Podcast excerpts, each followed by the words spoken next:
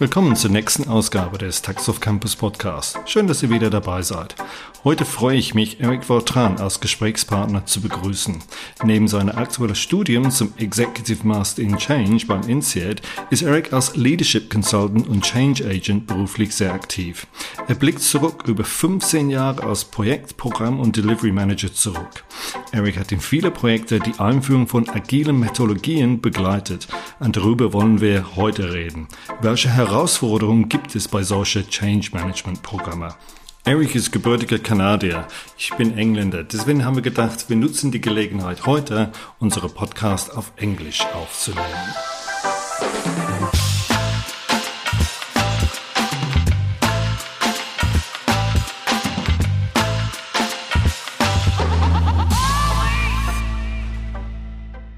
Hi, Eric. How are you? Hi, Ashley. I'm good, thanks. How are you? Good, good, all good, all good. Thanks very much for taking time to come and talk to me this evening. We're actually being able to do this uh, podcast physically, which is uh, which is fantastic. With, of course, the correct uh, distance between each other.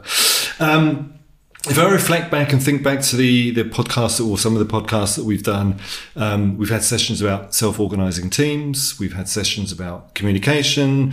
We've had sessions about uh, conflict, conflict management. I think was the last one that we did. Yeah, um, but maybe to start off, let's go up a few feet. Let's take a helicopter view uh, and have a look like what's happening then really with organizations and organizations adopting agile methodology. So you've you've you, have you have spent a lot of time talking to different organizations.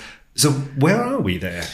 Um, yeah, that's a really good question. And I think, I mean, you and I, yeah, we, we have share similar experience in terms of the organizations that we work with, the size of the organizations. And let's ask ourselves the question, right? How many organizations do we know right now that are talking about tribes or chapters or squads or mm-hmm. scrum mm-hmm. or agile? Mm-hmm. Um, there are a lot, as we mm-hmm. know. Yeah. So uh, across many, many different industries, we see uh, a huge pull towards um, agility, the idea of agility, but also um, standardize, I think, models and practices around how to implement agility. So I think where we are is everyone's talking about it.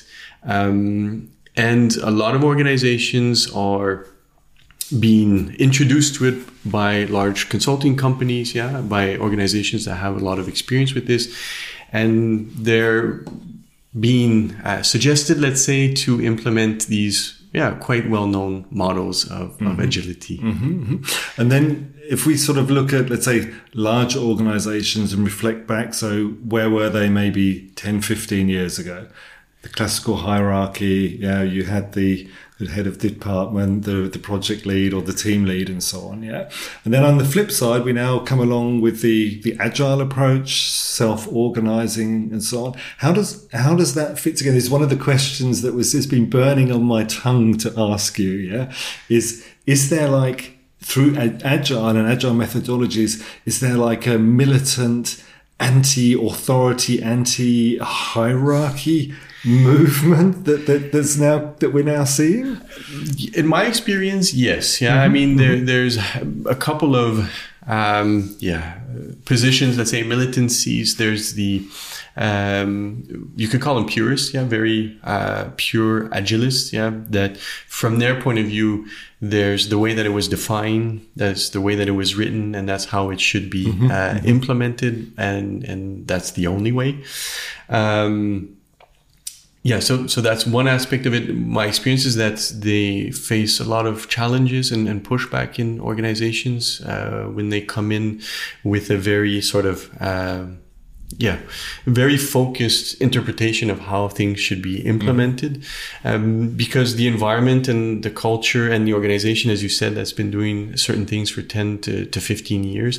It's even longer, probably. Yeah. Even longer. yeah. yeah. It's yeah. not as simple as mm. just coming in and, and telling people, okay, now we're going to do things different. Mm. Now, I do understand where this comes from right? Mm. So um, I think we live in a very, very complex world uh, right now. And mm-hmm. when it comes to product development, innovation, and uh, services, for example, and globalization, all of that, we live in a very complex world. So, a certain part of us wants a simplistic uh, answer to how are we going to change our organization Mm-hmm. to compete with uh, new, let's say Silicon Valley or new types of organizations that are coming Mm-hmm. into our, our competitive uh, market.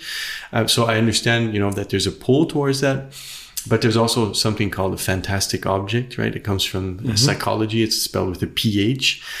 And it's this human uh, phenomenon and nature that we have to believe that there are things out there which are going to fix everything. Yeah. The new plan, the new, yeah, the agile organization is going to fix everything But, yeah, but I think we, we I mean we've we've both been in, in, in projects on large scale projects where unfortunately the unicorn isn't there to fix everything. So if you look at then let's say the as you said the, the pure agile approach, what what what pitfalls does that then bring? If if you really do go there, if an organization says, okay, we're really Yeah. going to do this pure agile, and then there is, let's say, that lack of hierarchy, yeah, Yeah. I mean, are there pitfalls?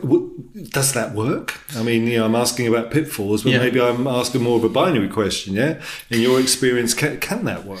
Well, yeah, there are the, there can be cases, obviously, right? When an organization is in a really dire uh, situation in terms of their market, their their market share is completely deteriorating. There's no more innovation in the organization. There there can always be, and that's the thing, right? Like, um, if we try and fit everyone to one mold and we don't look at the situation, these are some of the pitfalls of yeah Uh, the the downsides of no matter what methodology you're trying to implement, where you're increasing the chance that it's not going to be successful. So there maybe organizations where it makes sense to be drastic in the situation that they're in. There may be.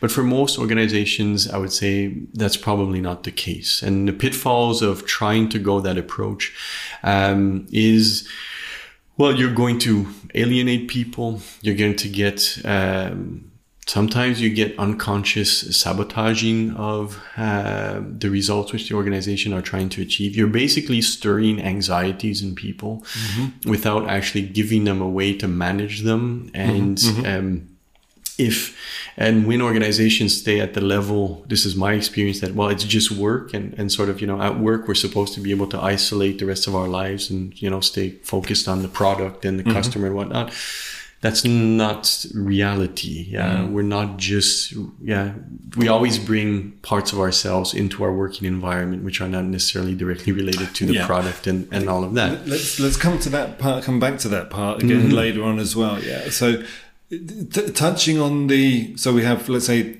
the organisation that was hierarchical. yeah The wish to move towards agile methodologies. Yeah. yeah um, I can't just flip the switch. I can't say at the start of the fiscal year on date X, whatever it is, the first of April, first of June, whatever the whenever the fiscal year. So I can't flip the switch and say, okay, now we're agile. So, what guidance or what experience have you had in terms of, let's say, making that agile transformation? Mm-hmm. Maybe if you can give us some of the experiences that you've had there, and also touch on let's say some of the amount of time that it's taken Yeah. in order in order to actually do that transformation Yeah, um, definitely. I think I didn't answer one of your questions before, which comes in. Sorry. No, it, it just um, it slipped my mind, and it comes in well here in terms of sort of this anti-hierarchy, and it fits in a sense. Okay, so what are the pitfalls, for example, or what are the things that we can do to avoid those pitfalls? So there seems there is a sort of anti-hierarchy. Um, yeah, movement, let's say, within the agile community, in my experience. Now, um, hierarchy can play a useful role in certain situations. And mm-hmm. as biological beings, we should also be aware that hierarchy is a part of our, our internal makeup, mm-hmm, right? Our mm-hmm, brain is hierarchical, for example. Um, it's, it's part of the way that we function. Hierarchies are not the devil incarnate. Yeah. They're not evil. yeah. But there is this absolutely absolutely yeah. project managers are useless at the moment. Yeah, we mm-hmm. hear that a lot. Um, go on LinkedIn and you're like, yeah, you see a Scrum Master does this, right? Mm-hmm, and it's a mm-hmm, fantastic object. yeah. Yeah. And a project manager does this, and it's basically, yeah, it's almost an authoritarian, you know, father which doesn't trust anyone and and whatnot.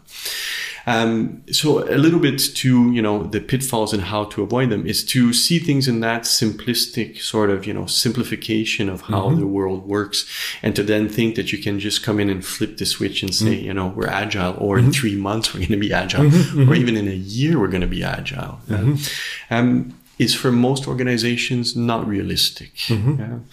Um, so I think the, for me, one of the first things that I do is I look at culture, and mm-hmm. culture is not just organizational culture; it's also national culture. Yeah, where there are tremendous differences, obviously. Yep. Obviously, right? If you mm-hmm. work mm-hmm. in between Canadians and, and Germans, for example, I've lived here for almost 10 years. Yeah. And the way that North Americans make decisions compared to, for example, Germans, Germans tend to be more consensus based. They take more time, but once they've decided, they've decided mm-hmm. and they implement and they don't make changes anymore. Mm-hmm. North Americans tend to decide quicker and mm-hmm. then the implementation phase is really long because we change the decisions along the way, right? So what I do is I use the tool from the Culture Map. Yeah, so it's a book that was written by Erin Meyer, who's also the author of the No Rules Rules, the new book on on the Netflix uh, culture. Um, so I know her from from my studies, and I use her tools, for example, to look a at the countries where people come from, to understand some countries are more hierarchical, for example. Um, yeah, be it Japanese cultures, Indian cultures, even German culture. Yeah, in, in the German Mittelstand tend to be more hierarchical, um, and that's just the first awareness in terms of before embarking on a transformation to be self-organized or flat. Let's understand where the people are coming from because mm-hmm. let's mm-hmm. be mm-hmm. aware that just telling them that things are going to be different doesn't mean that you can erase 40 years or 400 years or more of history. no, yeah. no. So that's the first thing. Just scan it. She also, I mean, not to promote her products per se. Yeah, I use her team questionnaires. We then do workshops. We discuss the results together. And that's the second thing, right? How do you engage with people? Yeah, within this transformation. Now, for me, the most important thing is really fair process. Yeah, that's I'd say the second element. Um, so there's a, a really great uh, podcast or YouTube from the guy who did the uh, cultural transformation at Otto, um, and he also speaks about how he and their organization um, approached their transformation where they didn't do the classical sort of let's look at where we have the highest costs or So that was going to be my next question. How do you actually decide where where to start? Because again, classically, it would have been.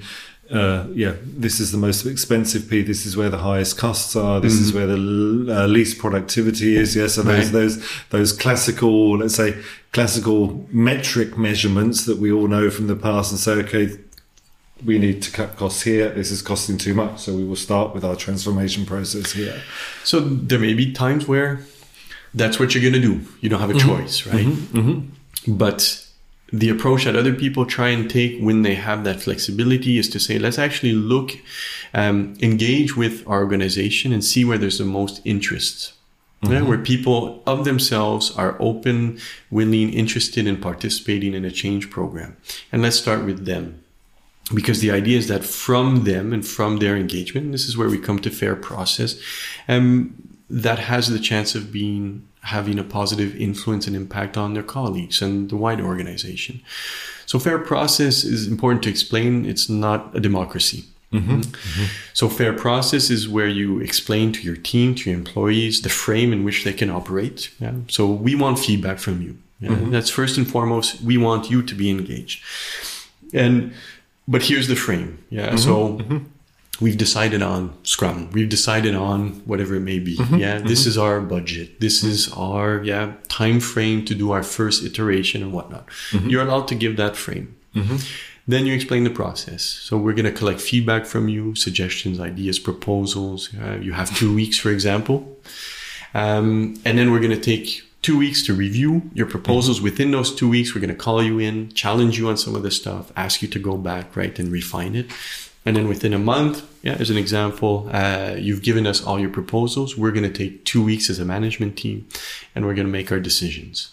The important thing in fair process is then you explain the reasons for your decisions, why you made those decisions, and you explain what you expect from people going forward. Yeah, and also what you've said, the, the actual process. I know that within a time period X, as you said, your example, two weeks, okay, it will take two weeks before the feedback comes or the decision comes. Yeah. But I know then it's going to come in two weeks and I'm not left hanging. Oh, am I going to hear something today? Am I going to hear something tomorrow?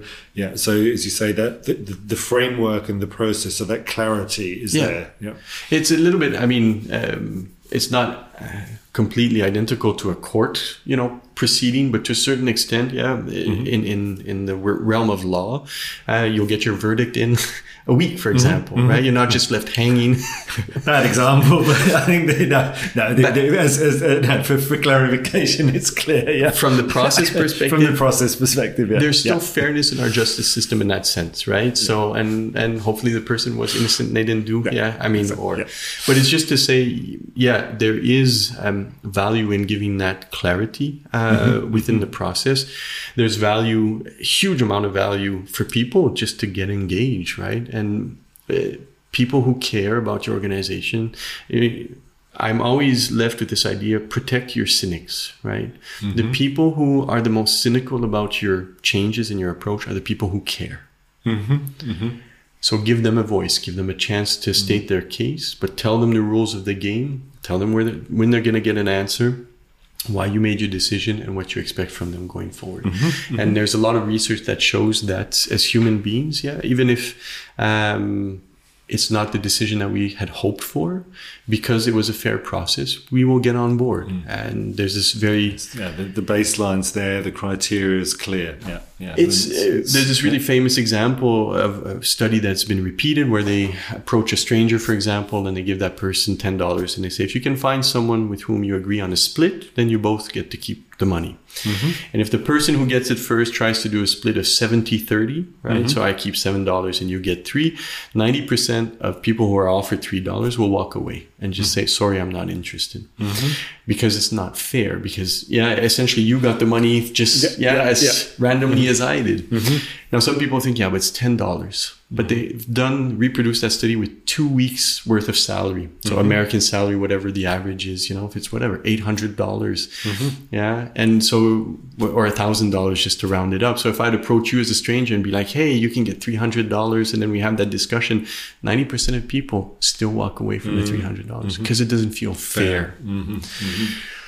so culture yeah culture. know your culture fair process and the funny thing about saying know your culture one of the dimensions of culture is um, how we communicate. Mm-hmm. So we have what's called low context cultures and high context cultures. Mm-hmm. Now, in low context cultures, like Canadians, we explain, we repeat, we send an email afterwards to make sure everyone has understood.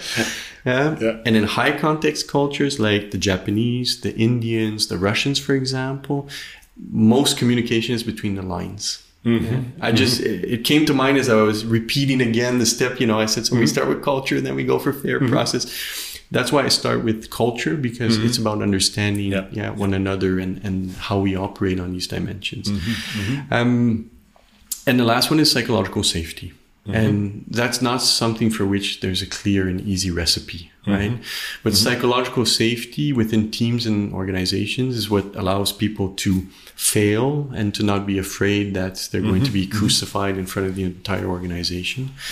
It's what eventually allows people to be a little bit vulnerable, right? Mm-hmm. And to maybe say, look, you know, I'm going through this, uh, yeah, outside of work, and it's making it difficult for me to focus and to really be myself. And you see where teams have developed that psychological safety and those connections. That colleagues will be like, "Hey, of course, yeah, don't worry about it. Mm. Yeah, I've got your back. Yeah, I'm, things are good on my side. I'll take mm, the extra responsibility. I'll do the extra work. You take care of your family." Or whatever it may be, mm-hmm. because they know that yeah, be, yeah it'll be the other way around at some point in time. Yeah? It will be, yeah. right? Yeah. And so psychological safety, and coming back to timing. So fair process, you can sort of time box if you'd like to do a process, but psychological safety, yeah, for me, if within three to five months, right, with a new team, I get them, work with them to the point where they can start to open up a little bit about themselves and, you know, uh, be more vulnerable in that sense in terms of um, yeah maybe things that they didn't do to their own level of standard or things that affected the team and what they were trying to accomplish. And we can get to three to five months right? Get to that type of conversation that's a good start. Mm. Yeah. But you said that for fair process you can time box it, which on, yes. on one hand I, I, I, I understand that, yeah. But then if we put that say in the dimension of an organization really transforming. So you said had the five months for the for the psychological safety. So the fair process, process piece, right? Say would it be would it be right to say maybe the first step is then three months, or are you?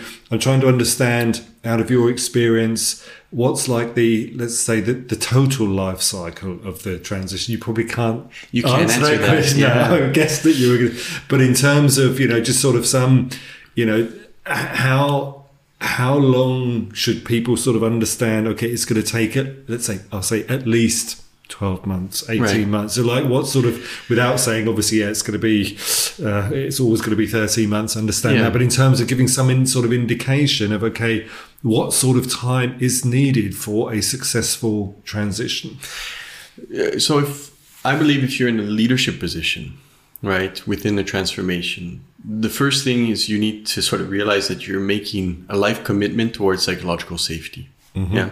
So I see these two things running in parallel in the sense that organizations have a goal within a year we have to reduce or expand mm-hmm. or mm-hmm. whatever. Mm-hmm. mm-hmm. That ties into fair process. Mm-hmm. That tells people this is the frame. We have a year to do this, people. Yeah, because if we don't, maybe none of us have a job, right? Or yeah, it's yeah. So that's the the market organizational, let's say, reality in that sense. That can be time boxed doesn't mean you're going to achieve 100% of what you had set out to achieve.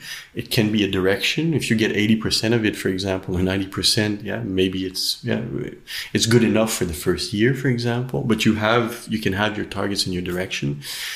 The underlying part about actually bringing people towards being self-organized and having, you know, psychological safety and being able to really connect with one another and give each other you know mm-hmm. negative feedback mm-hmm. which is mm-hmm. really and you had uh, you know the the podcast on conflict for mm-hmm. example correct yeah. Mm-hmm. yeah and this cultural dimension how do we give ourselves feedback directly indirectly yeah i come from a feedback sandwich culture the good the not so good and the good afterwards right yeah. and that's how i give feedback even but germans for example a lot of my friends and colleagues they feel like that's just uh, stringing them on Mm. Just tell me what it is you want me to change, yeah. right? And I'm fine and, and I'll work on it. So the fair process part can have um, iterations, right? And mm-hmm. can be time boxed and have goals and what you want to accomplish. Mm-hmm. The transformation, yeah, a fundamental transformation of the organization and the people and how they interact with one another. And if they take personal, you want them to take personal accountability, responsibility that they may fail, that it may cost the company money, that, you know, all these things. Oh, I mean, you can't, that's like a lifelong commitment to me. You mm-hmm. really, as a leader and as a manager, you have to say, this will never end. Mm-hmm. Creating psychological safety, spending the time to understand where people are at, what are the challenges that they're facing. That's like, that should never stop, right? Mm-hmm. And then mm-hmm. you have the objectives that you're working on, yeah. And then you, you also see what works and what doesn't. This comes back a little bit to how I uh, approach change, which is not um, militant in that sense, right? to get back to my favorite question, yeah. um, it's a direction. Yeah. Yeah. So we may come into an organization and say, look, these are the tools that are available to us. Right? We have mm-hmm. Kanban, we have Scrum, we have daily stand-ups, we have. Um, I worked with an organization where um, yeah, we agreed to one retro every two weeks to start with, mm-hmm. right? And um, yeah, it, it, took us time to get to the point where we could give ourselves some some negative feedback mm-hmm. in terms of how we could improve. And time is three, four, five months. Mm-hmm. mm-hmm. That's one team within the organization. Right. So if you expand that then into uh, you know, multiple teams or squads or tribes in the organization, then that yeah, yeah. I mean, I think again we could probably talk for hours about this, but I, mean, I think some of the things that I've taken, well, the three, no, four things we have taken away. Say the, the cultural dimension mm-hmm. to look at that fair process, really making sure that people are clear about, or the, the, the framework is clear there, the psychological safety, and then the fourth thing that I've taken away it's a process that takes time. So you can't expect, say, to flip the switch and say, tomorrow as an organization, we're agile, we're self-organizing, and it will work, it will work. So really be prepared to invest the time, have that communication with the people, understand, talk to them, explain why these things are happening, as you said, explain what's what's what's needed, what's required, accept Yeah. the feedback, yeah, and really then stick with that. So you know, don't think okay, in six months we're going to be done. That it really is a process that needs to be yeah to be taken over really over a, a longer period of period of time. Yeah. And part of that is the role of uh, whoever is leading the transformation, the executives, and, and also, let's say, the managers. Um, they have to change how they enact their role, right? Spending the time on fair process, psychological safety, um, having the view that this is not a three month thing and, and I'm done, right? You have to basically incorporate that into the role of the person. Now, we all very easily take different roles in our lives. We're the same person, yeah. But when you're husband or father or partner, right, or your employee or your you're still the same person who can play all these different roles. And each role has its set of expectations, conditions, and also what we've learned, yeah, based on many different factors. But what we've learned is um, part of that role, right? So what what I do, what we do is is we tend to uh, work with the role of the managers. Mm-hmm. It's not there's this expression that if you change the actors in a play, mm-hmm. but the play doesn't change, mm-hmm. it's, it's not the actors. Yeah, It's the script, it's the role. So we tend to work with the role to get them to. Uh, yeah to change or to understand and to come into that space which is like yes we have the organizational targets and we're going to keep moving on that but my role within the fair process the psychological safety the cultural part mm-hmm. is something which is continuous mm-hmm. right? Mm-hmm. And it's not something i'm going to solve it's something that i'm going to keep working with for the rest of my career. It's often the case why um, organizations also bring in externals. Yeah. This is the role that we're used to playing, that we mm. enjoy playing, right? And that we've been over 10, 15 years uh, experimenting. Um, I mean, I'm sure, I know it's the same for you. I've been in projects with 14 different cultures. Mm-hmm, mm-hmm. Yeah, we've been in similar projects like that. Yeah, Yeah. yeah. And this is often why externals are brought in to help, let's say, with this process. Um, uh, I mean, the ultimate goal is you don't want me to be there forever. Yeah.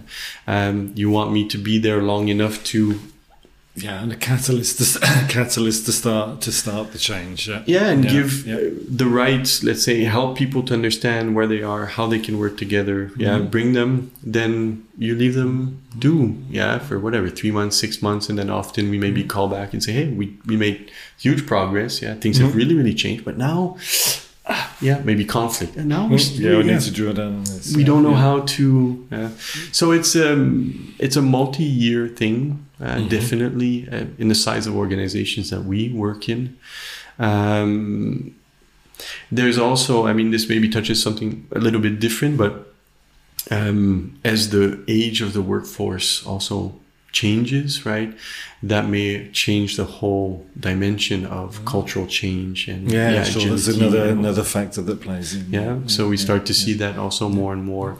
Uh, but even in that case and maybe you have a, a podcast another podcast on the uh, or maybe you covered it already um, some of the challenges of flat organizations and what the expectations of young people are in terms of career Yeah, progression that's and, something maybe that we can pick up on a, on another one, Eric. Yeah, yeah. And fa- fascinating insights, absolutely fascinating insights. And I think that yeah, there's some really great impulses that you've given. I think you, from what you've just we've just been talking about, I think it will get a lot of people thinking about. So what does this what does this change actually mean? Thanks very very much for your time, Eric. Thanks much for much having me. appreciated. Yeah, and uh, look forward to seeing you again in the future. Yeah, take care. take care thanks Ciao. Ciao. Bye. Taktsoft Campus Podcast. Der Podcast für Software- und IT-Professionals. Im Taxoff Campus Podcast beschäftigen wir uns mit einem breiten Themenspektrum, um euch zu helfen. Praxisfragen zu Technologie, aber genauso Fragen zur Umsetzung, Prozessen oder Projektorganisation. Danke, dass ihr dabei wart. Euer Taxoff Campus Podcast Team.